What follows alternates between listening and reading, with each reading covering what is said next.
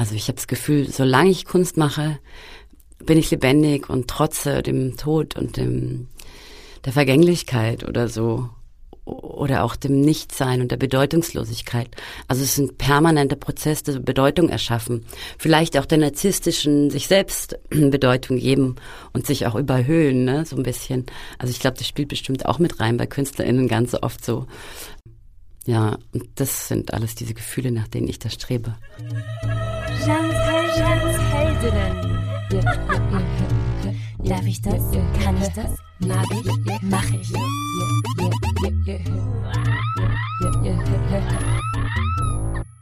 Eine große Menschenfreundin, die alles sinnlos findet, aber die Menschen liebt.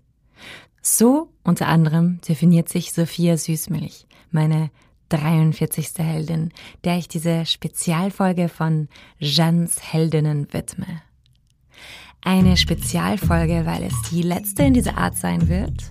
Ab der nächsten Staffel, also ab August, ab der achten Staffel, verändere ich einiges, unter anderem im Format. Das ist Jans Heldinnen, der Podcast für alle, die Appetit auf eine neue Welt haben. Hier wirst du Frauen kennenlernen, die vielleicht neue Blickwinkel, neue Perspektiven, neue Gedanken auf und zu gesellschaftlichen Themen prägen, werfen pflegen. Die Welt hat sich ja auch ordentlich verändert seit der letzten Folge von Jans Heldinnen. Und an dieser Stelle ein großes Sorry für diese ewig lange Verzögerung. Es ist ja einiges passiert. Covid. Ich habe mich in Arbeit hineingestürzt und habe einige neue Podcasts in die Welt geboren, produziert, das Label Oh Wow weiterentwickelt und versucht nicht verrückt zu werden und gesund zu bleiben, was heutzutage wirklich eine, eine Leistung ist.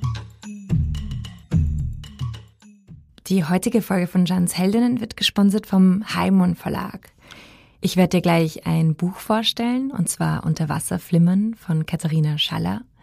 Und du wirst auch Katharinas Stimme sehr bald hören. Ja, aber nun zurück zu Sophia. Sophia Süßmilch bewundere ich ja schon seit einiger Zeit. Und ich sag's jetzt und ich sag's im Podcast immer wieder, ich liebe ihre Arbeit. Ich liebe ihre Kunst. Sophia malt, Sophia fotografiert, Sophia macht Kunst, Kunstinstallationen, eben Malereien und Fotos. Sie stellt aus in Deutschland, Österreich, Italien, Südkorea. Zuletzt hast du sie vielleicht auch schon auf Arte gesehen. Auf ihren Malereien sind Kreaturen zu finden, die Hoden, Brüste, Penisse haben. Viele davon. Riesige Vulven auch. Oft in Pastelltönen gemalt und begleitet von witzigen Titeln. Zum Beispiel gibt es eine Malerei von einer witzigen Kreatur, deren Zunge bis zu ihrer riesigen Vulva reicht und den Titel trägt selbst ist die Frau. Auf ihren Fotografien ist sie oft nackt zu sehen, oft auch mit ihrer Mutter. Unter ihren Kunstobjekten zu finden sind auch meterlange große Brüste. Ich glaube, mein aller, aller Lieblingsbild von ihr ist ähm, Sailor Moon, die eine riesige Vulva hat. also hier mal schon die erste Aufforderung an dich. Schau dir doch ihre Kunst an, abonniere ihren Insta-Kanal Kauf dir ihre Kunst, wenn du es dir leisten kannst und willst. Und wie immer die obligatorische Aufforderung, wenn dir dieser Podcast gefällt, dann teile ihn doch mit deinen Freundinnen, mit deinen Freunden, mit deiner Familie, mit deinen Lieblingsmenschen. Vielen Dank dafür. Also, es geht los. Meet the artist that does BAM Trash. Ich habe in den letzten Tagen sehr viel darüber nachgedacht, was mich im Leben fordert und was mich im Leben langweilt. Deswegen wollte ich mit dieser Frage gleich beginnen. Und zwar Sophia, was ist es, was dich im Leben langweilt? Ich sage ja immer, dass ich Langeweile nicht empfinde, so, weil irgendwie so viel da ist. Ich glaube, das stimmt nicht. Ich glaube, ich bin einfach so ein bisschen dramatisch dann und fühle mich dann gleich depressiv. Also was mich langweilt und aggressiv macht, ist, wenn Leute langsam vor mir hergehen. Aber ich weiß nicht, ob du das damit meinst, oder? Nein, ich meine alles. Also, mhm. Aber es ist schön, wenn du sagst, dass du Langeweile eigentlich nicht so richtig kennst. Also ich tatsächlich bin ich so vollgeladen mit Sachen halt, dass ich irgendwie nicht die Momente habe, wo ich das Gefühl habe, wenn man so klassisch von Langeweile spricht, man ist zu Hause und weiß nicht direkt, was man mit sich anfangen soll. Das kenne ich nicht, weil ich einfach so viel zu tun habe und schon sehr lange oder ich auch die Welt einen sehr faszinierenden Ort finde. Ähm, genau. Was mich auf jeden Fall, wo ich sagen würde, hey, du langweilst mich, Alter, Alter, ist Zynismus. Auch ah. wenn ich natürlich selber manchmal in sarkastische Bereiche drifte, aber Menschen, die so mir mit Zynismus kommen, dann denke ich mir so, ja, warum sind wir überhaupt hier? Also es ist so sinnlos für mich. Es ist schon klar, dass alles scheiße ist und so, aber jetzt reißt sich zusammen, denke ich mir dann. Genau, das langweilt mich, Zynismus. Ah. Und wenn du sagst, du hast so viel im Kopf, wie, wie schaut's aus in deinem Kopf? Was inspiriert dich? Mm. Na, Menschen hauptsächlich. Bilder, Musik, das Internet. Es sind schon viele Gespräche, ja. Also ich habe so ein paar Personen zum Beispiel, mit denen ich dann, wenn ich weiß, ich muss zwar eine Ausstellung bespielen, aber nicht genau weiß, was ich mache, dann rufe ich die an, dann brainstorme ich mit denen so und dann finde ich darin schon wieder Inspiration, künstlerische. Äh, aber sonst, ich kann natürlich alles sagen, aber das ist halt so eine Phrase, wenn ich sage, ich finde alles irgendwie inspirierend. Das kommt eigentlich auf meine Laune drauf an, auf meine Auffassungsfähigkeit gerade ähm, von was ich mich flashen lasse sozusagen. Wie wichtig ist es für dich, das Kind in dir zuzulassen?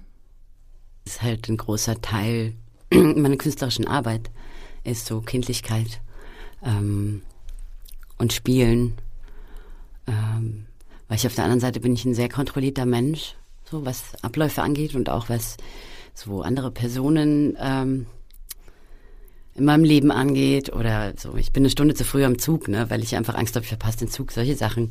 Da ist so viel Kontrolle da, dass ich sozusagen die Kindlichkeit halt dann irgendwie in die Kunst transportiere.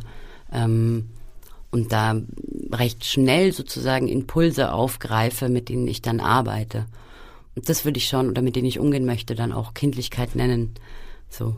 Ähm, Kindlichkeit in dem Sinne davon, dass ich verantwortungslos bin, das bin ich nicht. So. Aber ähm, ich suche natürlich auch ganz stark nach Kindlichkeit, also auch nach Unbeschwertheit wieder, nach unbeschwerten Momenten. Hm. Aber bist du dann in deiner Kunst immer so, dass du alles zulässt wie ein Kind? Also alle Gedanken, alle Impulse einfach zulässt und das machst, was, was deine Intuition jetzt gerade sagt? Nee, gar nicht. Also im Arbeitsprozess ist das nicht so. Ähm, Wie ist es da? leider oft sehr äh, fokussiert. So, ich habe verschiedene Projekte in verschiedenen Stadien auf Jahre angelegt, zum Teil.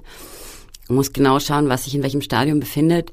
Aber wenn ich dann zum Beispiel, es ist eher in der Entwicklung von einem Projekt so, ähm, dass ich halt den Gedanken freien Lauf lasse. So, ich hänge ja ganz gern mit SchriftstellerInnen eher ab, als mit bildenden KünstlerInnen auch. Und ich habe das Gefühl, mit SchriftstellerInnen kann man das voll gut machen, ähm, dass man so, wenn man so Gedanken teilt, dass dann so zack, zack, zack und Fetz und alles raushauen so. Ähm, da ist so der Entwicklungsprozess, wo die Kindlichkeit ist. Ähm, und mit Malen jetzt, also ich male ja hauptsächlich mit Fotos. Ich muss die Fotos schon planen zum Beispiel. Das sieht so leicht aus, als ob mir eingefallen ist, ah, äh, Luftballons, klar, dann binde ich mir die an die Brüste so. Ähm, aber ich muss natürlich schauen, dass eine Fotografin da ist, dass ich allein im Atelier bin. Das, also es ist schon immer so ein Orga dann. Ja, es ist eher die Idee sozusagen, eine kindliche Idee. Aber alles zulassen, weiß ich nicht. Ich bin jetzt keine, keine Action-Painterin oder so, die wirklich so direkt impulsiv arbeitet. Ich male ja auch dann doch sehr flächig und mal Formen aus und so. Obwohl ich da sagen muss, dass ich dieses Ausmalen eben, was ich so gerne mag.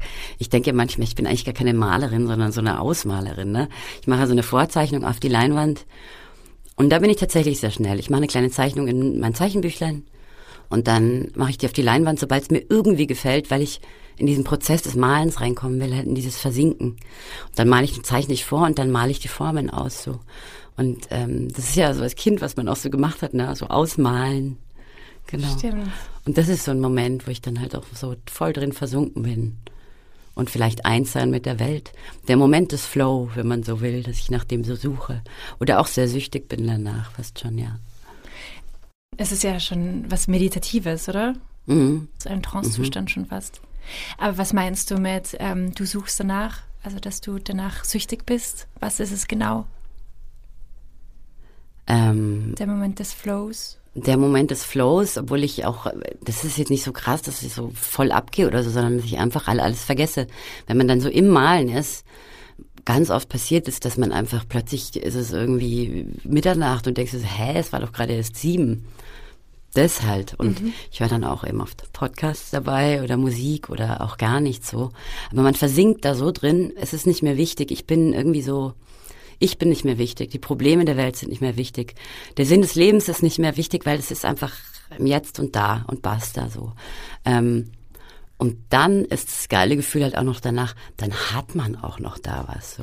Und das ist so abgefahren, dass das oft gar nicht mehr beim Malen, finde ich, weil es ja sehr direkt ist, nicht so eine Rolle spielt oft. Und dann hat man was und das hat man selber gemacht und dann ist man so stolz irgendwie. Ähm, manchmal finde ich es auch scheiße, aber oft bin ich dann einfach so befriedigt innerlich. Und danach bin ich tatsächlich so ein bisschen süchtig, halt dieses Gefühl immer wieder zu haben. Aber ist es dann das Gefühl, eben, also das Gefühl, das du gerade beschrieben hast, also im Flow zu sein und alles vergessen und im, im Jetzt zu sein? Oder ist es dieses Gefühl, wow, ich habe da was geschaffen? Na, das ist ja beides. Okay. Also es sind beide Gefühle, die ich haben will. Okay, okay. Ich mag ja, das ja. Gefühl haben, so, wenn ich habe was geschaffen, so, ja. ich bin da. Ähm, irgendjemand hat mal geschrieben, dass so, das, was ich in Kunst mache, dass das ähm, so mein I'm still alive ist. Und das stimmt sehr. Also ich habe das Gefühl, solange ich Kunst mache, bin ich lebendig und trotze dem Tod und dem, der Vergänglichkeit oder so. Oder auch dem Nichtsein und der Bedeutungslosigkeit. Also es ist ein permanenter Prozess der Bedeutung erschaffen. Vielleicht auch der narzisstischen sich selbst Bedeutung geben und sich auch überhöhen, ne, so ein bisschen. Also ich glaube, das spielt bestimmt auch mit rein bei KünstlerInnen ganz oft so. I'm, I'm more important than my life ist sozusagen. Ja. Ähm, ja, und das sind alles diese Gefühle, nach denen ich da strebe. Das ist jetzt eine kurze Sponsoring-Unterbrechung. Unter Wasser flimmern, erschienen im Heimon Verlag, geschrieben von Katharina Schaller, erzählt die Geschichte von einer Frau um die 30, die eine monogame Beziehung führt, aus der sie ausbrechen will. Sie hat parallel zu ihrer monogamen Beziehung auch eine Affäre mit einem anderen älteren Mann und äh, sie ist aber nicht erfüllt. Also sie ist erfüllt in ihrem Job, aber sie ist nicht erfüllt in der Liebe. Sie fühlt sich bedrängt, Kinder zu bekommen, ihren Partner zu heiraten und es geht ganz viel um Beziehung, es geht ganz viel um Freundschaft, es geht um Nähe, es geht um Fernweh, um Liebesschmerz und sehr viel um Sex. Ich kann dieses Buch wirklich wärmstens weiterempfehlen, vor allem jetzt für diesen Sommer. Ich habe mir gedacht, für dieses Sponsoring würde ich gerne einfach mit der Katharina reden und sie dir jetzt vorstellen. Deswegen habe ich sie angerufen und sie anknüpfend an dieses Gespräch mit Sophia Süßmilch Folgendes gefragt. Katharina, vielen Dank, dass ich dich in diesem Podcast begrüßen darf. Du bist ja Schriftstellerin, das heißt, du bist ja auch Künstlerin. Kennst du diese Momente des Flows, von der Sophia gerade gesprochen hat? Also wie fühlt sich's für dich an, wenn du voll im Prozess des Schreibens bist? Ähm, diese Momente kenne ich, diese Momente des Flows und es ist, glaube ich, letztlich das, dieser Zustand des Flows ist letztlich das, warum ich überhaupt schreibe, ähm, weil ich durch das Schreiben in einen Zustand komme, der so intensiv ist in dieser Hinsicht, den ich auch durch nichts anderes erreichen kann. Also es ist ein ganz besonderes Gefühl, das dadurch entsteht, das natürlich nicht jedes Mal entsteht im Schreiben, ähm, sondern eben in, in bestimmten Situationen. Aber es ist etwas, das ich im Grunde nur durch das Schreiben erreichen kann. Es gibt natürlich auch andere Tätigkeiten, die flowartig sind oder ähnlich sind, aber dieses völlige Aufgehen darin, dieser Trance-Zustand und dieses sich in einen Rausch hineinschreiben sozusagen, das ähm, ja, kenne ich eigentlich wirklich nur durch das Hinsetzen, durch das Arbeiten am Text und durch das Aufgehen auch letztlich in dieser Geschichte, an der ich schreibe oder ähm, welcher Text das auch immer ist. Es ist ganz unterschiedlich. Das muss gar nicht ein literarischer Text sein, aber da ist es nochmal besonderer, weil man wirklich, ähm, oder für mich jetzt gesprochen, weil ich wirklich auch in dieser Geschichte mitlebe.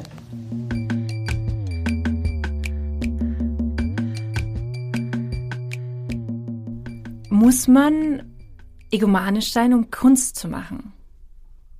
Muss man sich selber ernst genug nehmen, um Kunst zu machen? Ich weiß auch gar nicht, ob man sich ernst nehmen muss. Ich glaube, so. vielleicht eher das Gegenteil, so, dass man es eben nicht so ernst nimmt, oder? Also wenn du gleich das dann so dem so eine Riesenbedeutung gibst, sondern ich sage ja auch immer, ich bin zwischendurch Künstlerin oder mein ganzes Leben ist so. Ähm, ich kann Sachen gut zwischendurch machen und improvisieren. Ähm, aber so, das dann so richtig zu machen, das wird mir dann zu groß. Also ich glaube, man muss A, egomanisch oft sein, ja, aber das Egomanie-Ding ist mehr so, beim Kunst, da geht es nicht ums Kunstmachen, da geht es dann vielleicht um Markt und um Erfolg und Karriere und sowas. Da muss man schon sehr oft sehr an dich, sich denken oder an die eigene Arbeit denken und alles andere zurückstellen, ähm, um Karriere zu machen. Aber äh, Kunst machen kann man äh, gut mit anderen auch und ich glaube eher besser, man nimmt es nicht so ernst. Ähm, es ist dann natürlich schön, wenn die anderen das auch tun, das ernst nehmen und ernst anschauen, was ich auch wahnsinnig überraschend fand, als ich nach Wien gekommen bin zum Beispiel.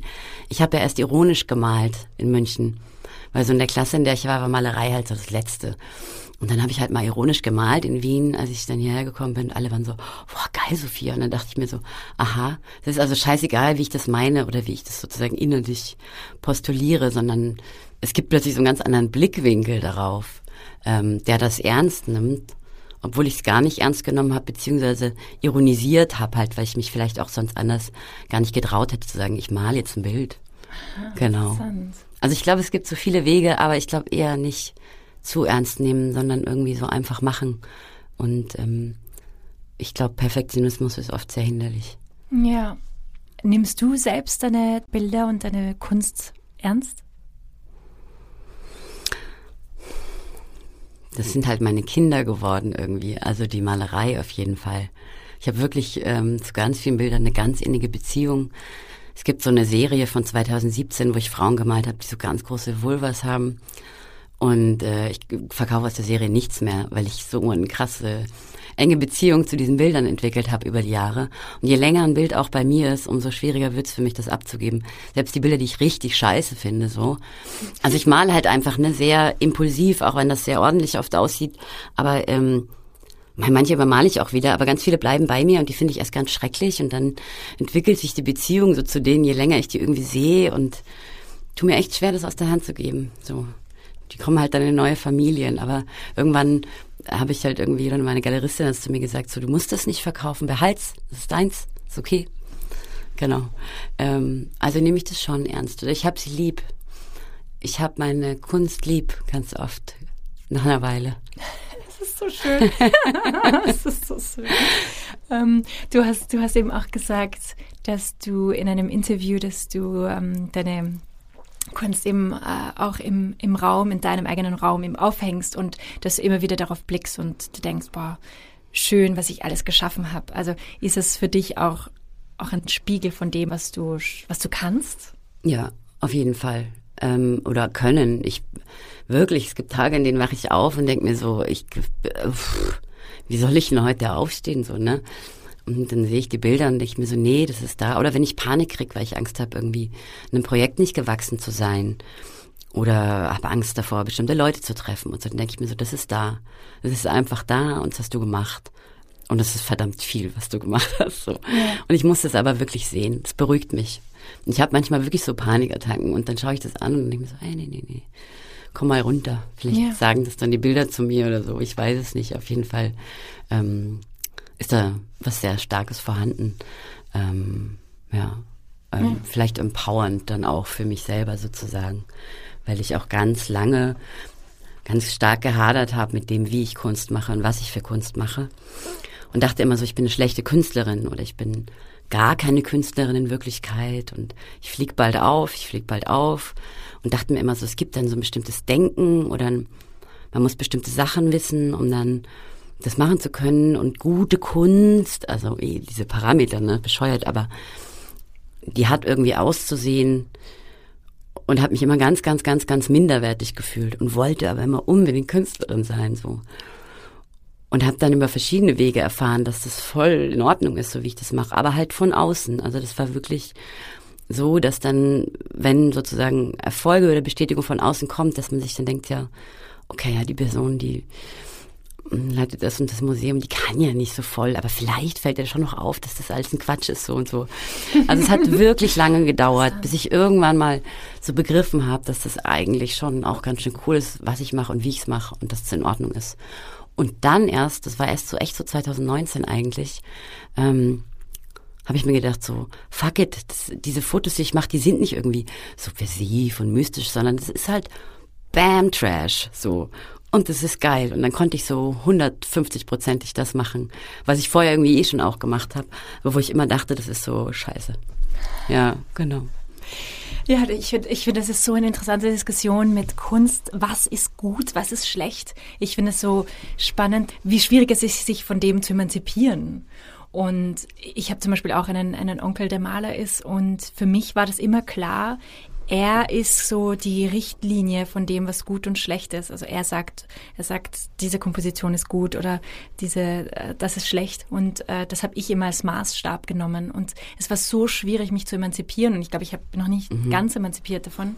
Aber ähm, es ist so schwierig, einfach sein Ding zu machen, finde ich. Also es ist so schwierig, einfach auf alles zu scheißen, was, was es so gibt, auch auf die vielleicht Geschichte oder auf eben andere Menschen, aber ja, wie, wie war das, wie war das so für dich? Du hast es jetzt kurz gesagt, aber wie war der Prozess, sich davon zu emanzipieren? Von Werturteilen ja. habe ich mich nicht. Also ich will auch, wenn jemand negative Kritik hat an meinen Arbeiten und das in irgendeinem Sinne konstruktiv ist, I wanna hear it und ich will mich damit auseinandersetzen und dann entweder entscheiden so, nee, finde ich nicht oder so, ah ja, du hast einen Punkt. Und dann kann ich nur, ich kann nur weiterkommen durch Kritik irgendwie. So, oft ist es ja aber Polemik getan als Kritik oder die Leute haben sich auch nicht viel gedacht oder so. Und wenn jemand jetzt sagt irgendwie so, ja, Süßmilch, das ist ja irgendwie Artbrühe, aber es ist gar keine Artbrühe und ich denke mir so, hä? Also was ist denn das für ein Blickwinkel auf meine Sachen und ah, also du kennst mich nicht und du weißt gar nicht, aus, aus welchem Ding heraus ich das mache, so warum gehe ich mit Formen so um und so weiter. Ähm, ich glaube ja, dass es äh, radikal subjektiv ist, was man gut und schlecht findet, so es ist auch, es sind halt so verschiedene Systeme, was funktioniert auf dem Markt, ne? Und automatisch ist ja ganz oft, was im Kapitalismus funktioniert, das muss ja irgendwie gut sein, sozusagen. Ähm, und ich kann mich auch nicht davon freimachen. Ich kann mich nur so ein bisschen drüber stellen und je mehr Erfolg ich habe, umso leichter fällt es mir tatsächlich. Das ist leider so. Und dafür muss man es halt auch irgendwie erstmal machen. Ähm, ich glaube, tatsächlich, man muss schon irgendwie auch sich seine Wunden anschauen, so, oder das anschauen, warum man dann darauf hört, ähm, die Schwachstellen sozusagen.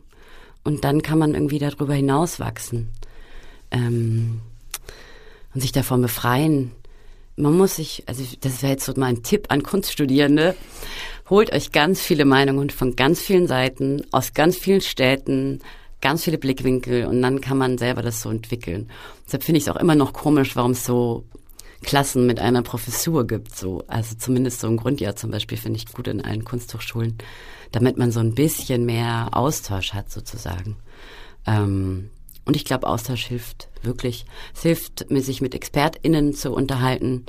Ähm, Gleichzeitig ist es ja so, es gibt ja auch KünstlerInnen, wo ich, die ich irgendwie ich mir denke so, boah, wie schlecht ist das? Das gibt's ja gar nicht. Und habe auch dieses Wertding im Kopf. Ähm, und dann fange ich aber gleich an zu überlegen, so, warum finde ich das so schlecht? Das sagen auch zum Beispiel viele Leute, wenn ich sage, was findest du ist schlechte Kunst? Ich stelle Leuten die Frage, sagen sie ja, was, was mich langweilt. Aber das ist halt so ganz unterschiedlich. Also ich hatte Leute in der Klasse aus München früher, die, denen langweilen meine Fotos. Sag ich, weiß ich genau, was du machst. Du hast die Brüste an, an den Brüste Luftballons gebunden oder schmierst dich mit Erdnussbutter ein. So, pff, was soll das? Ich bin gelangweilt davon. Aber das ist halt deren Sicht aufs Leben oder die sehen andere Dinge. Das hat so viel einfach mit dem eigenen Leben zu tun, der eigenen Lebenserfahrung, woraus man seine Werturteile bildet. Voll. Und ich weiß gar nicht, ob man sich emanzipieren sollte unbedingt davon. Mhm. Ne? Ähm, ich finde, man muss halt entscheiden lernen, wann man auf was hört und was nicht. So wenn ich einen schlechten Tag habe, dann äh, denke ich mir auch oft so diese bösen Stimmen im Kopf, ähm, vielleicht haben die ja doch irgendwie recht. Ja. Also, oder wenn ich irgendein Stipendium nicht kriege, denke ich mir so, okay, da muss es ja einen Grund geben. So sagt mir bitte den Grund, vielleicht habt ihr ja recht oder so, dass das irgendwie nicht genügend ist, was ja. da ist. Ja, ja, ja, ja. Aber muss Kunst dann immer tiefgründig sein? Nee, nein, gar nicht. Überhaupt nicht. Also äh, pff, du kannst ja voll den Quatsch machen und dann tiefgründige Sachen reinlegen oder so. Ähm, ich finde, Kunst muss gar nichts irgendwie. Muss gar nichts? Naja, so ist jetzt so ein polemischer Satz von mir. Kunst muss gar nichts. Ähm, ja. Ja, ähm, Kunst soll für sich stehen, ja. Na, weil es ist, es ist auch interessant, eben die, die Rolle der, des Künstlers oder der Künstler. Es wird langsam heiß, gell? Geht schon, alles gut. langsam kommen die Schweißperlen.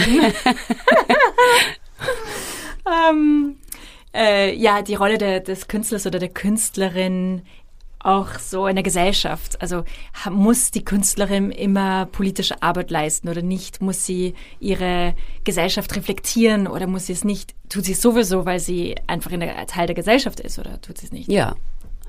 Klar, ich finde auch nicht, dass ich politische Kunst mache oder feministische Kunst mache. Für mich mache ich einfach Kunst und bin halt Feministin und dann kommt halt sowas raus, wo dann sozusagen ein Trend drauf blickt, nämlich ein feministischer Trend sagt feministische Kunst oder das Patriarchat drauf blickt und sagt, ah ja, dies Jahr macht ja feministische Kunst und ich denke mir so, ähm, pff, weiß nicht, ob ich das so labeln würde, ne?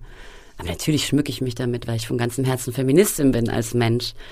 Und es fließt halt dann damit ein. Ähm, ja. Aber politische Kunst, so dezidiert politische Kunst, es gibt echt geile politische Kunst vom Zentrum Politische Schönheit zum Beispiel, die coole Arbeiten machen so. Ähm, es gibt auch ganz, ganz schreckliche Betroffenheitsfolklore, wo ich gar nicht draufstehe. So, dann ist mir das zu didaktisch. Mhm. Ich glaube, ähm, was ich halt gerne mache, ist halt einen Witz erzählen und die Leute darüber reinziehen auf meine Seite. Weil so, wenn man halt erstmal über was lacht oder es komisch findet oder abstoßen oder so, dann kommt man in Kontakt damit, mit den hinterliegenden Themen vielleicht so. Ja, für mich hat deine Kunst so viel Witz und deswegen finde ich das auch interessant, welcher Stellenwert Humor für dich hat in deiner Kunst. Na, es ist halt schon, ich mag halt einfach gerne lustige Sachen so, weil ich gerne, ich weiß nicht, ich habe halt so ein, ich finde das Leben halt eigentlich komplett sinnlos, die ganze Existenz der Menschheit und auf der Erde und so ein Gefühl ist ganz oft bei mir da, ne? Und dann kannst du nur, kannst ja nur lachen. Das ist halt ein eskapistisches Mittel auch. Und es ist wunderschön. Es erzeugt einen Raum, in dem ich wieder atmen kann zwischen dem ganzen Denken und der ganzen Schwere und den ganzen Diskursen und so weiter. Ähm, es macht auch ein bisschen unangreifbar Humor. Also es ist auch ein Schutz auf jeden Fall, ne? Ja, meine, wie Zynismus, ja was du ja eigentlich nicht magst, oder? Ja, aber ich finde Humor ist im Gegenteil von Zynismus, der tritt in Kontakt mit Menschen oder der hat das Anliegen, in Kontakt zu treten und ähm, Zynismus, der, der schiebt das weg und erhöht sich gleichzeitig über andere, ne? Und auch wenn ich im Humor mich lustig mache über sagen wir zum Beispiel mal Männer, dann ist es ja trotzdem irgendwie eine Kommunikations, ein Kommunikationswollen.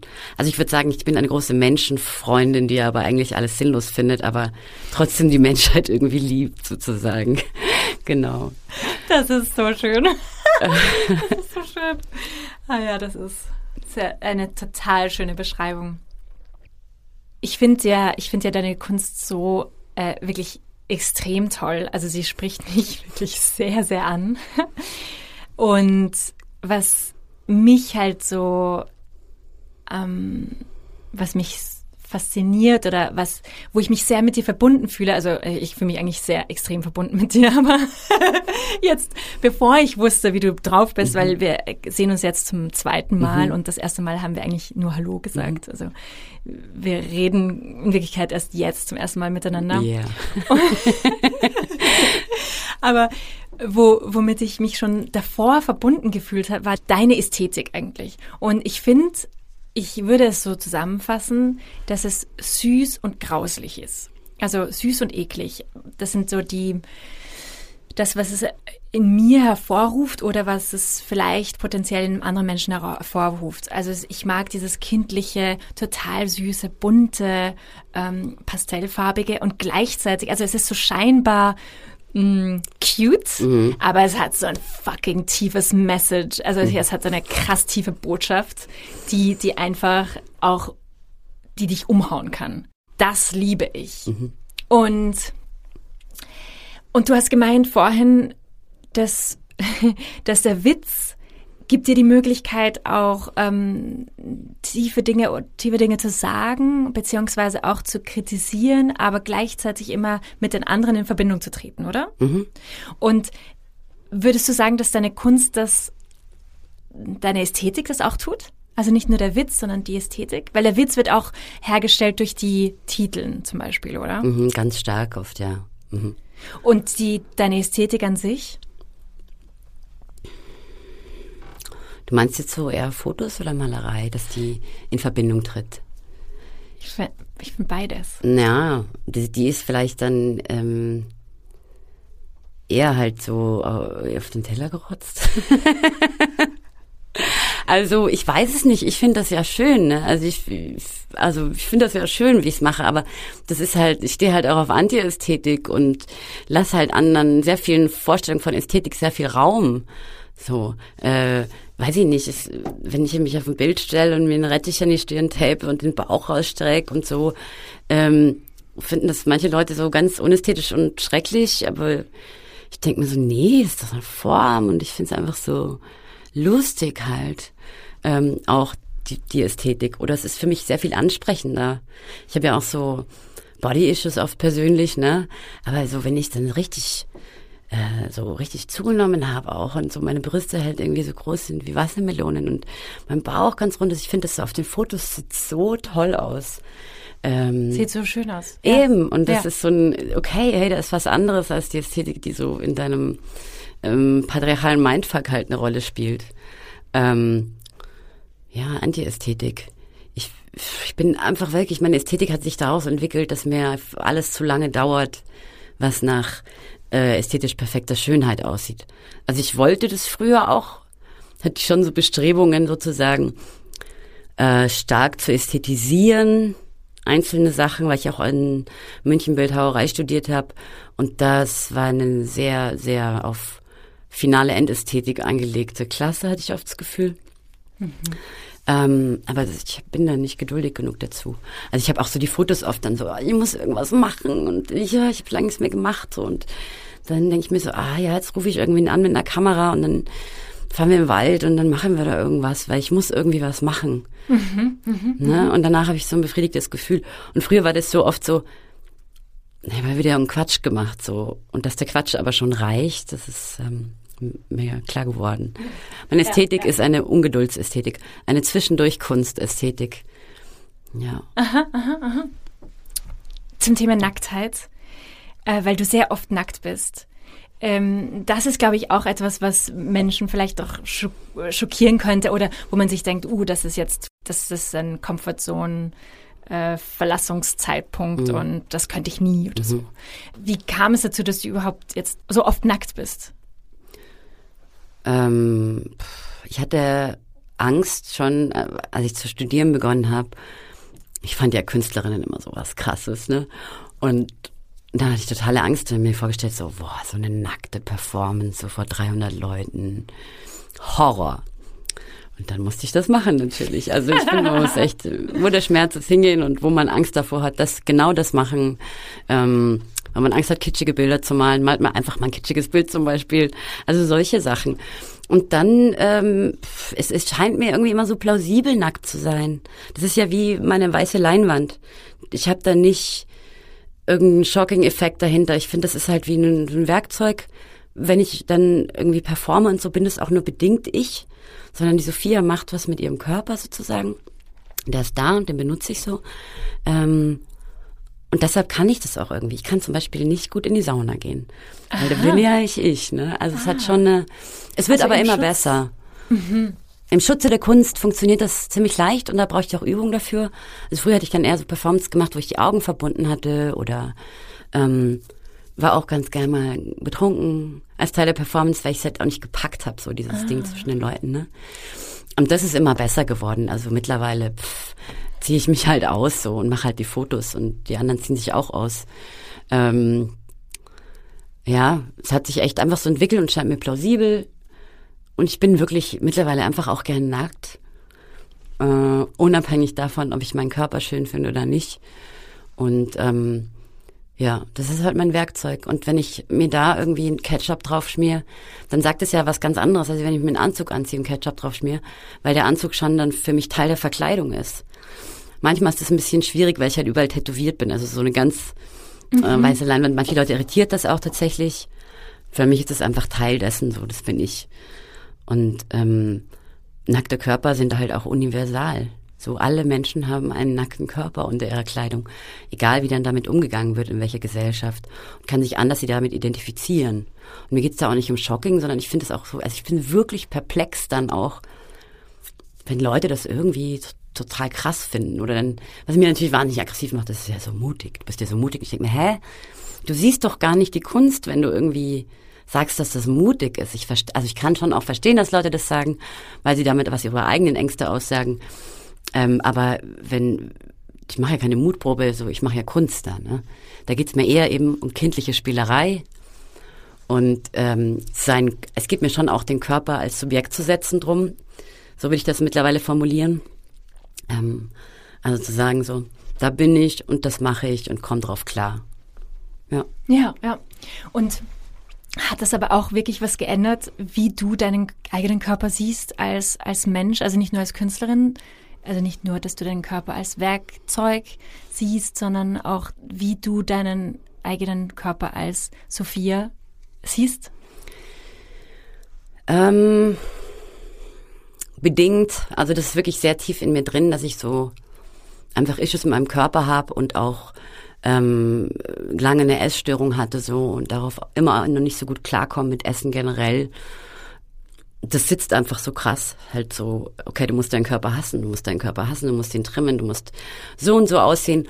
Aber ähm, ich bin aber auch gleichzeitig nicht mehr irgendwie angreifbar. Also wenn jemand anders was Blödes über meinen Körper sagt, ist halt mein Körper, der ist halt so da, ne? Also äh, ich kann mich besser davon distanzieren, finde ich, dass ich ähm, das nicht alles lieben kann, so wie es vielleicht schön wäre manchen Tagen liebe ich den auch ganz stark, meinen Körper.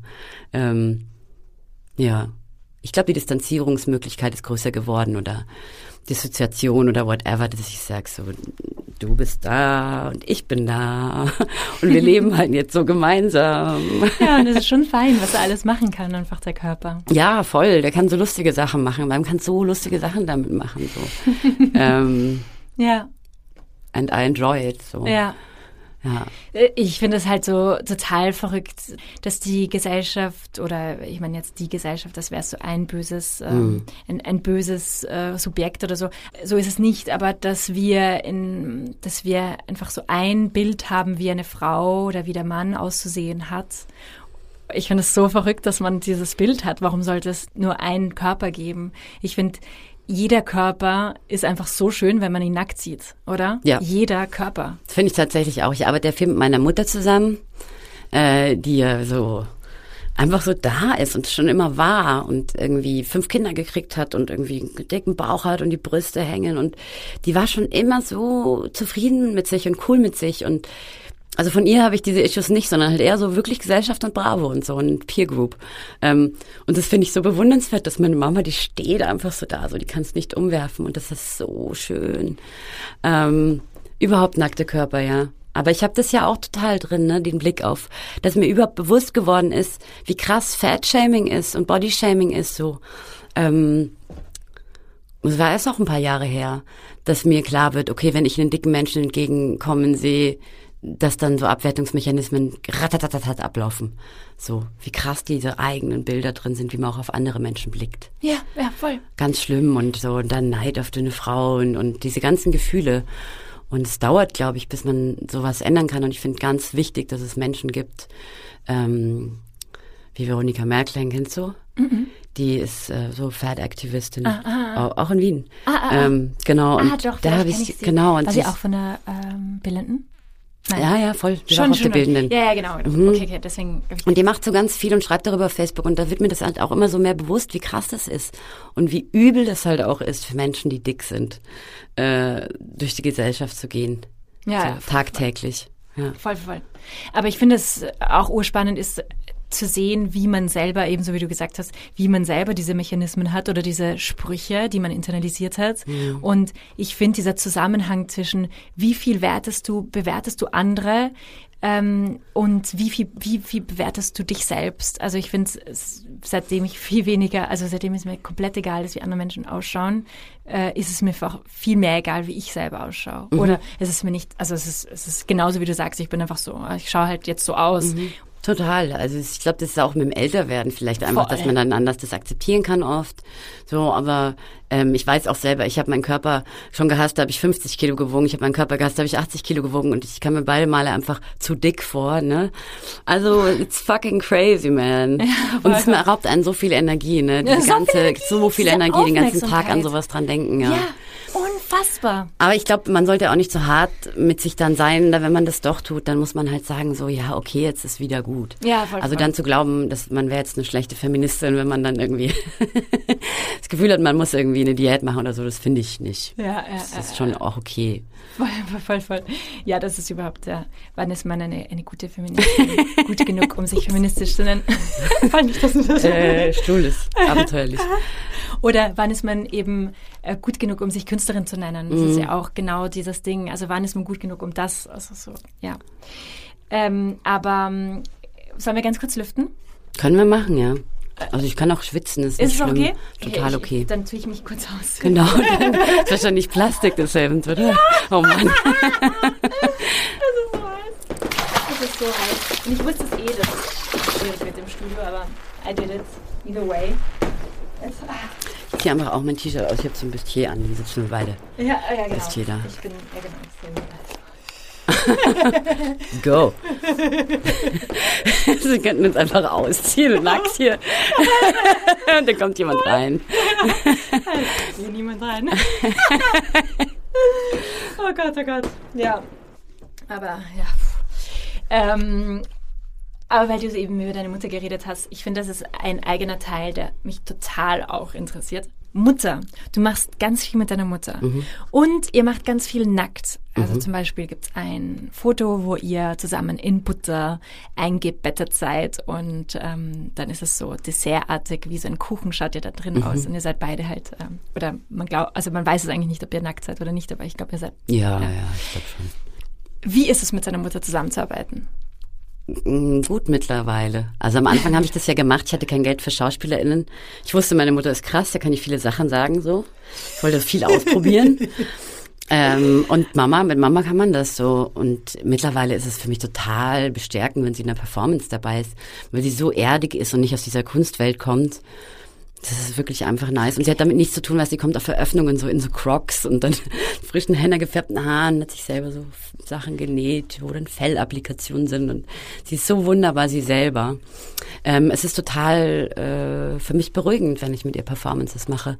Und es ist nah so, da ist kein, keine Probleme im Körperkontakt. Meine Mutter ist auch das ein Körper, ein nackter Körper ist ein Körper und ist nicht sexuell gemeint dadurch, dass er auf die Welt kommt. So sexualisiert wird man von außen. Es können in manchen Kulturen Brüste sexualisiert werden oder auch nicht. Manche Leute sind ganz nackt und brauchen irgendwie nur eine Schnur umgebunden. Wenn die weg ist, empfinden sie Scham. Und meine Mutter ist äh, wirklich sehr cool da. Die lebt ja auch am Dorf in Bayern, ne? Und dann der ersten Arbeit, da, die, die habe ich dann halt auf diese so eine Website hochgeladen und irgendwann hieß es im Dorf, du das schockiert? Die Runge ist nackt im Internet. So haben sich dann rumgesprochen. Aber der Mama war das auch egal. Also wow, die steht da ziemlich Mama. cool drüber, ja. das ist echt Voll. Cool. Okay. Ja, ich finde, das ist genau dieser Punkt. Ähm, muss der nackte Körper immer sexuell sein? Also für mich überhaupt nicht. Auch wenn manche Leute dann sagen, so, das ist ja sexuell gemeint. Klar, wenn ich eine Arbeit mache, wo ich mich einschleime und zwei Schnecken vor mir sind und die Beine breit sind und es heißt I want you. Natürlich geht's da um weibliche Sexualität. Aber in den meisten Arbeiten geht's da überhaupt nicht drum. So. Das sind halt Slapstick-Sachen, die dann manchmal ein deeper Meaning haben und manchmal auch nur eine, ein Ausprobieren waren mit Stuff, mit meiner Umwelt. Mhm, so, mhm, mhm. genau. Und für mich ist das nicht, nicht sexuell. Ich, ich merke auch tatsächlich, je länger ich so mit nackten Körpern, anderen Leuten nackten Körpern arbeite, dass ich immer weniger auch in meinem äh, restlichen Real Life oder wie auch immer, dass ich andere Menschen viel weniger sexualisiere. Aber höchstens ich habe Eisprung, dann ist so, aber das dauert so zwei Tage, ne? Und dann ist wieder, es ist wirklich, ähm, ja, die sind halt so da. Mhm, mh, ja. Mhm. Ich finde es urinteressant, dass man auch immer die Sexualität der Eltern ja tabuisiert oder sehr oft mm. wird das tabuisiert und äh, auch die Sexualität von Kindern wird tabuisiert. Das ist immer so ein unangenehmes Gefühl. Oh, das Baby masturbiert schon, mm. ist ein bisschen weird. Mm, wie ist, was soll ich wegschauen oder? Und ich finde, wenn man als als Frau nackt neben seiner Mutter ist, die auch nackt ist, ähm, ist es ja auch so eine Art ähm, oder könnte es ja auch irgendwie so, es könnte ja auch, aber du hast es vielleicht eh gesagt, dass es einfach nie sexuell ist, eigentlich. Ach so, es gibt schon Leute, die dann irgendwie denken, dass das mit meiner Mutter irgendeine sexuelle Komponente hat oder so. Ich habe ja ein Video gemacht, Mutterliebe, wo ich meine Mutter säuge. Da sitze ich auf dem, ich mich auf den Sessel gesetzt, die Mama hat halt gesaugt. Ich hatte wie so ein bisschen Baby auf dem Schoß, genau. Und manche Leute sehen da auch was Sexuelles drin. Und das ja. ist, das ist für mich nicht. Da geht es um so eine Rollenumdrehung eher. Und natürlich auch in den Joke, dass Mutterliebe natürlich andersrum gemeint ist, ne? Ja, ja. Ähm, aber nicht irgendwie um was Sexuelles. Meintest du, dass sozusagen die Frau dann die Mutter auch ein sexuelles Wesen wird, wenn man sie nackt neben ja, sich setzt? Ja, genau. Vielleicht. Mm. Oder aber es ist beides. Es ist so für dich selbst vielleicht oder auch für die, die eben im Auge des, der Betrachterin. Mhm. Ich glaube, für meine Mama ist es das nicht. Und das wäre tatsächlich vielleicht eine Grenze, die ich auch nicht so über. Also ich habe die Sexualität von meinen Eltern schon mitgekriegt. Ähm, und da gibt's halt einfach so Schamgrenzen und sich abgrenzen. Ne? Also ich schaue es nicht weg, wenn ein Baby masturbiert oder so, aber es ist, ähm, ich, für mich geht's dann vielleicht eher manchmal auch drum, dass die Mama mit ihrem Körper und ihrem Alter und allem auch eine Frau ist und auch eine Frau ist, die schön ist und die man als die begehrenswert auch sein kann natürlich. Das, da kann man natürlich auch drüber nachdenken. Aber ich glaube, wenn es dezidiert um sowas geht, wo es um Frau und Sexualität geht, also nicht um eine Sexualität zwischen meinem Mund und mir, sondern Frau und Sexualität, dann mache ich da mache ich das eher sehr dezidiert, wo es dann auch der Titel wieder eine Rolle spielt. Ne? Mhm, ja. Also darüber ja. hole ich das dann oft rein so und sag, hey, äh, Titel ist dann so, schau doch mal mit der Brille drauf. Das ist jetzt mein Angebot an dich. Mhm, genau. Mhm, mhm. mhm. Ja, ja, verstehe. Ist man als Künstlerin immer abhängig vom Auge der Betrachterin? Also bist du abhängig von anderen? Du hast gesagt, du liebst, du saugst einfach die Kritik immer auf und schaust, was dann passiert, was ist für dich gut und was lässt du einfach lieber. Aber brauchst du sie trotzdem? Würdest du für dich auch alleine auf dieser Welt dann trotzdem die gleiche Kunst machen? Das weiß ich nicht. Also ich finde ja auch nicht, dass ich besonders gute Kunst mache, aber es ist halt, es geht halt schnell, schnell und macht mir Spaß so. Ja, und irgendwann entschieden, ich habe ja Bildhauerei studiert und habe auch Installationen gemacht und kleinere, längere Filmchen so und das ist so viel Aufwand für und Orga, Orga, Orga und dann weißt du noch nicht mal, ob es gut wird und deshalb mache ich jetzt lieber Sachen, womit ich gerne meinen Tag verbringe. Das ist natürlich alles nicht so 100 Prozent, ne, aber okay, ich, ich habe irgendwann zu meiner Therapeutin gesagt, ich wäre so gerne Malerin und dann hat sie gesagt, das können nur Sie machen. Und das stimmt halt. Und dann habe ich mir halt Leinwände gekauft und so weiter, wirklich. Und mir ein Atelier gesucht und äh, ich meine, es ist gut gelaufen. Das ist nicht immer so, kann ich nicht sagen, kauft euch einfach Leinwände und dann geht's los. Aber dann habe ich halt angefangen zu malen, weil ich einfach so gerne male. Und am Anfang ist es mir auch echt wahnsinnig schwer gefallen, so während dem Studium, weil ich halt, ich wollte unbedingt eine erfolgreiche Künstlerin werden. Also es war wirklich schlimm für mich. Ich habe wirklich ganz schlimme Depressionen gekriegt, aber ich dachte so, das wird nichts. Ich habe dann noch Kunsttherapie studiert, ziemlich, also fast zu Ende. Mhm. Und das war nicht das Leben, so was ich wollte. Und ähm, aber ich habe immer so ganz stark gesucht auch und auch ganz stark die Meinungen gesucht. Ich finde es ganz schwer. Oft machen die Leute ja geile Arbeiten, gehen dann in die Kunsthochschule und dann denkst du dir nach so, hä? Weiß nicht. Also wie man zu der eigenen Kunst findet. Und man sollte halt auch ganz vorsichtig sein, so was man macht und funktioniert es am Markt. Das sind zwei verschiedene Dinge. Ähm, ich brauche schon BetrachterInnen auf jeden Fall. Ähm, bestimmte Leute, den schicke ich dann auch, oft wenn ich direkt gemalt habe, schicke ich es ihnen, dann will ich immer was wissen. Das ist, ich weiß nicht, das ist eher dieses kindliche Herzeigen wollen. Schau mal, Mama, was ich gemalt habe. Sondern will ich mein Lob haben und dann ist es gut, dann ist, bin, ist meine Existenz berechtigt oder so, ne? Wirklich, ich glaube, dass das so ein Ja. Mechanismus ist, der einfach immer Ja. noch genauso funktioniert. Und in Galerien, wenn es dann irgendwo hängt oder so, Leute das toll finden, es kommt immer so auf die Person drauf an, die das sagt. Es gibt so schöne Komplimente, aber wirklich der Moment, wo ich dann das Gefühl habe, jemand berührt das wirklich, das ist so schönes, das ist sowas Wunderschönes und gibt mir auch echt viel Kraft, so weiterzumachen, weil es ja auch schon ein sehr anstrengendes Leben ist. So. Hm. Ja, weil du, du hast, du hast mir vorhin erzählt, dass du einfach so extrem viel arbeitest die ganze Zeit und auch so, auch ein bisschen getrieben bist von diesem uh, mehr, mehr, mehr schaffen. Und braucht man das, um wirklich dann erfolgreich zu sein? Getriebenheit. Ja. Ja, höchstens Schon? man hat sehr viel Glück. Also ich glaube schon tatsächlich. Also wenn man ähm, auf, im Kapitalismus erfolgreich sein will, was auch immer das bedeutet, braucht man A, Getriebenheit und B, wenn man zum Beispiel zwei Kinder hat und einen Job hat und trotzdem noch Kunst machen will, dann finde ich, sage ich jetzt mal so, muss man ähm, Medien und Materialien finden, die einem das erlauben, wo man Bock drauf hat. So wenn ich mehr Zeit und Geduld und etc. hätte, würde ich vielleicht ganz andere Kunst machen. Aber es entspricht halt meinem Leben und mir. Und ich habe das Gefühl, ganz viele haben eine Vorstellung davon, was sie denken, dass Kunst sein soll, gute Kunst. Aber es passt überhaupt nicht mehr in ihr Leben rein, so. Also dann holt euch notfalls ein Papier und einen Zettel und wenn ihr da Bock drauf habt, habt ihr da Bock drauf. Aber man muss das wollen. Und das ist ja wirklich, habe ich ja von vorher gesagt, diese Sucht nach diesem, upsie, nach diesem Verschmelzungsgefühl und ähm, nachdem das dann so ein Bild da ist und dem I'm alive, ich mach das. Ja, ja, ja, ja, ja. Ja. Man braucht aber auch auf jeden Fall auf der anderen Seite irgendeinen Ablass und irgendeinen Ruhepol und auch was anderes außerhalb der Kunst. Also ich mache eigentlich nur Kunst.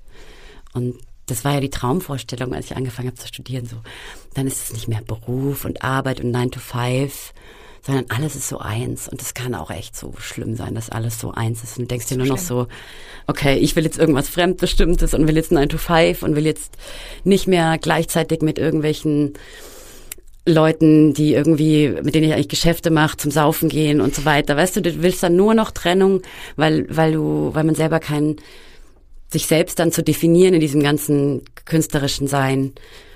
Das ist für mich gerade natürlich so ein bisschen eine schwierige Sache.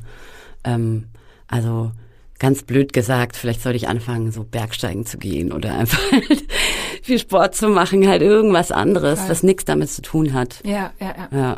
Ja, ich, ich, ich habe auch echt mehrere Strategien überlegt. Soll ich irgendwie in einem Friedhof arbeiten oder so oder irgendwie, weiß nicht, Gärtnern oder irgendwas, was mich wieder runterbringt und was ganz anderes ist. Aber mh, ich verstehe das, ich verstehe das so gut, dieses, diese Verschmelzung. Das ist ja auch, um jetzt wieder ein bisschen so gesellschaftskritisch zu sein, aber das ist, das ist ja das, das Sommer, das, das Neck plus Ultra des Kapitalismus, oder? Wenn wir einfach, wenn unser Leben ausschließlich vermarktbar ist, oder? Genau. Also ich bin meine Arbeit, ne? Genau, Sophia Süßmilch genau. und wo ist dann die Sophia sozusagen? Echt ein schwieriger Punkt und das ist ja aber eigentlich genau das, was sich halt so ganz viele Leute, glaube ich, wünschen, dass sie, dass da keine Entfremdung stattfindet zwischen ihnen und der Arbeit und das also ein gewisses Grad an Entfremdung ist schon gut, so Ja. an der Grenze, ne? Weil ähm, ja man irgendwie auch halt einfach dann oft ausbrennt. Und man muss sich, glaube ich, auch Leute suchen, die einen runterbringen, die halt irgendwie so was ganz was anderes machen. Dann, dann kommt man da wieder raus aus diesem ständigen Blick. Weil ich denke ja sogar irgendwie, also ich kann nicht in Urlaub fahren. Das ist für mich, dann denke ich, boah, jetzt muss ich ganz, ganz, ganz, ganz, ganz viel schreiben und denken und arbeiten und skizzieren und so. Und das mache ich dann halt auch. Dann gehe ich schon kurz ins Meer, aber dann mache ich so damit weiter. Ich denke mir auch, vielleicht ist das einfach so und ich kann das halt nicht anders, als sozusagen Leben nur in Form von Transzendenz durch Kunst wahrzunehmen oder das ständig transzendieren zu müssen und dem Leben eine höhere Bedeutung geben zu müssen und nicht einfach nur, ich bin da, ich bin Sophia und ich gehe jetzt auf den Berg rauf. Ne? Oder Ja, keine Ahnung, hab irgendeinen Brotjob noch oder irgendwas, was einfach so im Jetzt ist. ja, ja, ja, ja. Aber wie, wie holst du dich denn runter? Wie, wie machst du das, dass du nicht ausbrennst? Hm, weiß ich noch nicht genau. Gerade eben ist es noch so, wow, jetzt noch das und jetzt noch das und jetzt noch das. Ähm, Okay, ich frage dich in zwei Jahren wieder. Frag mich bitte in zwei Jahren wieder, ja. Also gerade eben ist es wirklich so ein bisschen äh, dangerous. Ich mache es vielleicht schon so, dass ich, also ich habe wirklich einen ganz wunderbaren Freund, der mich sehr darin unterstützt, wieder runterzukommen, der eher ein Mensch ist, der so in den Tag reinlebt, was mich auch oft wahnsinnig macht. Aber ähm, es ist ganz toll, so mit ihm zusammen und ähm, das holt mich runter auf jeden Fall. Und mich holt auch das Malen tatsächlich runter. Ich weiß, Entspannen in der Arbeit ist wieder so kontraproduktiv. Aber das ist halt nicht. dann so, da komme ich schon runter. Ja. Ja. Also wie du es beschrieben hast, bist du ja im Hier und Jetzt, wenn du malst. Also genau. Das ist dann nicht dieses Getriebene, oder? Das ist dann das Dasein einfach nur. Ist halt auch nicht immer. Oft müssen Bilder fertig werden und dann sitzt ja, okay. noch eine Assistentin da und die malt mit und so, ne? Und das ist einfach sehr, dann ist auch nicht mehr so im Jetzt sein. Aber es gibt Momente und Tage, wo ich einfach dann alleine bin und dann kann ich das machen. So. Ja, ja, ja, ja. That's beautiful. Ich habe dir gesagt, dass ich gerne über ein, ein mini bisschen über Wahnsinn reden würde, mhm. weil ich finde, äh, das beschäftigt mich total. Wann, wann ist man, wer ist normal, was, äh, was ist überhaupt normal und äh, müssen wir nicht alle ein bisschen durchgeknallt sein, um, um, um Kunst zu machen oder um, um überhaupt ähm, zu leben? ähm, wie, wie siehst du das? Ähm, wie siehst du Wahnsinn und Genie? Also okay, Genie, äh, ist ja ein sehr männlich besetzter Begriff zunächst mal. Ne? Frauen, die, glaube ich, äh, sehr wohl eine, einfach nur eine Struktur bräuchten, in denen sie ihren Wahnsinn ausleben könnten, um als Genies zu gelten. Das ist halt oft nicht so gewesen. Oder, Aha, ja, ja oder ist nach wie vor nicht so, sondern ist halt dann crazy die Eule oder was weiß ich oder krank. Ähm. Ja, ja. Ich finde den Begriff Genie tatsächlich ganz, ganz, ganz, ganz schwierig. Ich glaube, es gibt tatsächlich hochintelligente Menschen, die ein Wahnsinnsdenkmuster haben, was ihnen sehr viel erlaubt. Mehr als anderen Menschen, die sehr viel, sehr, sehr, sehr begabt sind. Vielleicht spricht man dann sozusagen von Genie. Ähm, den Wahnsinn. Ich weiß nicht, ob man Wahnsinn braucht, um Kunst zu machen. Ich glaube, man kann auch ultra strukturiert sein und voll die geilen Arbeiten machen. Ich glaube, man braucht vor allem den Drang und Neugierde, also so nach mehr oder so, mehr Wissen. Wenn man das Leben so eingerichtet hat für sich, dass es wie die eigene Psychiatrie ist, weißt du, dann ist es ja in Ordnung. Und ich finde so, mit dem Kunstmachen habe ich das irgendwie getan. So, da, da habe ich meine, meine, meine Coping-Mechanismen mit meinem eigenen Psychoshit so angelegt, äh, dass das sinnvoll ist, also dass es produktiv wird. Mhm. Weil ich einfach auch Phasen habe, in denen ich bin, so und everywhere und alles mache und so. Und dann wieder Phasen habe, wo ich irgendwie dann nicht so die Energie dazu habe. Ähm, und ich finde tatsächlich, dass in den Phasen, wo mein Gehirn wahnsinnig schnell rattert, da habe ich so geile Projektideen gehabt auch mhm. so. Also das braucht man vielleicht schon. Da, da ist ja. die Wahrnehmung einfach, ich war so filter, ich bin dann so filterlos. Ne? Phasen, wo ich so filterlos bin. Dann saugst du alles auf, oder? Ja, und ich lasse auch alles durch mich durch und Aha. ich bin aber auch gleichzeitig unverletzlich, ne? Und mhm. dann, ähm, und da habe ich geile Ideen schon. Also ich glaube natürlich, ne, wenn du so eine, eher eine wenn, ist oft, glaube ich, bei KünstlerInnen, die mit Depressionen kämpfen und sich deshalb vielleicht auch das so ein kreatives Feld suchen, weil da schafft man die eigenen Parameter so ein bisschen, was in Ordnung ist und was nicht. Und man kann sich halt auch gesellschaftlich sehr viel mehr oft erlauben. So, also ne, wenn ich mit meinen Tattoos herkomme und nur noch in Jogginghose rumlaufe, dann ist es halt Künstlerin, keine ja, Ahnung. Ja, das ja. ist halt so ein bisschen ein Schutz. Ja, ja, ne? man hat total den Schutz des Künstlers. Genau. Und ähm, der Wahnsinn ist halt da. Und ich glaube, dass er in der Kunst sehr gut aufgehoben ist. Hm, kann man das sagen. Und ich glaube auch, dass es einfach was sehr Heilsames ist. Ich meine, habe noch Kunsttherapie studiert. Ich habe einfach schon das Gefühl, mh, hm, dass es Kommunikation dass es allen Menschen gut tun sollte, äh, würde einfach so eine eine kreative Sache zu machen und zu merken, da kommt was aus ihnen raus. Ja, und das ist da und das bereichert die Welt. Vielleicht manchmal bereichert es die Welt auch nicht, aber es macht auf jeden Fall was. Mhm. Also ich glaube, man muss seinen Wahnsinn, mm, den eigenen, irgendwann akzeptieren und vielleicht auch zur Therapie gehen und Medikamente nehmen, keine Ahnung. Ja. Je nachdem, was einem halt gut tut, so ja. und wie man im eigenen Leben gut klarkommt. Und die obligatorische Frage, auf die ich mich immer freue, kommt natürlich auch diesmal. Sophia, was ist für dich eine Heldin? Eine Heldin ist für mich einfach eine, die, die krasse Sachen macht und die mir, die mir einfach so viel Angst nimmt, wo ich das Gefühl habe, ich kann die Welt zerstören. Also meine persönliche Heldin ist Lydia Heider, weil ich einfach mit Lydia ähm, weil die ein Gehirn hat, wo ich mich nur noch dran kleben möchte. Mit Lydia kannst du mich in der Wüste aussetzen und äh, ich finde es interessant. Und die wird noch irgendwas anstellen, so. Also so Mensch mit Blöd zum Blödsinn machen und gleichzeitig so, die, weiß ich nicht, die wirft nichts um. Also da, Da fühle ich mich safe. So, das sind für mich Heldinnen. Und auch natürlich einfach alle Frauen, die Kinder kriegen, sind für mich krasse Heldinnen, weil ich so das nicht weiß, wie man das kann. Ne, wie, man, wie kann man dann so sich selber zurücknehmen und dann sich um ein anderes Leben so kümmern. Und mh, mm, für mich sind Heldinnen Frauen auch, die nicht irgendwie hervorstechen und was Besonderes tun, sondern die sozusagen Gesellschaften am Laufen halten. Ne? Und das tun Frauen ja weltweit.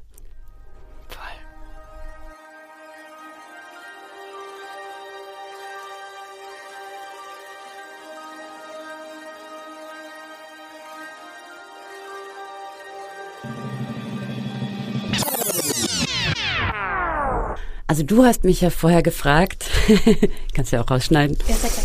Du hast mich ja vorher gefragt, was ich möchte sozusagen, wenn jemand das hört, weil ich habe den Podcast ähm, schon öfter gehört und das und sehr coole Frauen gehört. So. Ich will auch, dass irgendjemand sich mit irgendwas bestärkt fühle, fühlt und Frauen, die in sich und Kunst machen, zweifeln, ähm, sagen, just do it so. Also ich glaube, die Angst vor Perfektion verlieren und Sachen machen ähm, und sich austauschen und dann wird alles gut. ja, voll. Mhm.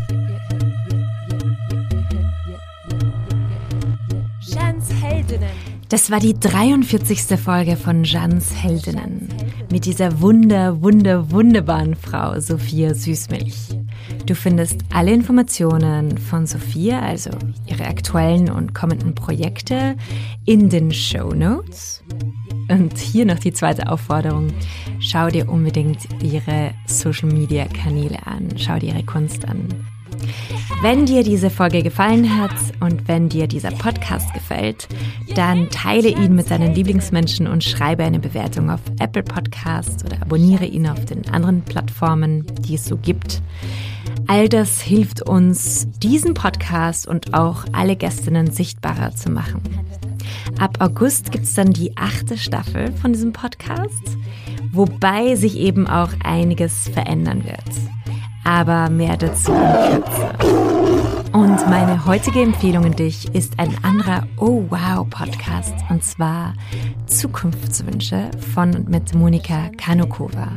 In diesem Podcast geht es um Nachhaltigkeit. In der ersten Staffel geht es um Müll. Was kannst du machen, um nachhaltiger zu leben?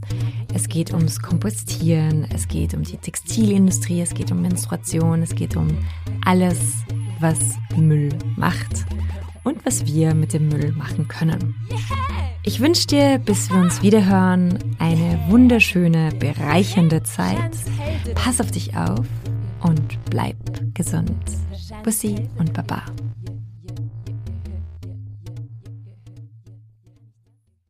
Dieser Podcast wurde präsentiert von Oh, wow. Ähm, mir geht's, glaube ich, vielleicht sogar um die gleichen Sachen. Nur vielleicht trickse ich die Leute aus mit, hahaha, schau mal. Und dann lachst du und dann weinst du eigentlich. Oder bist du auf der Schwebe dazwischen, wie du es eigentlich finden sollst, ne? Und dann berührt's einen. Und darum geht's ja irgendwie, Verbundenheit herzustellen und Veränderung dadurch vielleicht auch anzustoßen.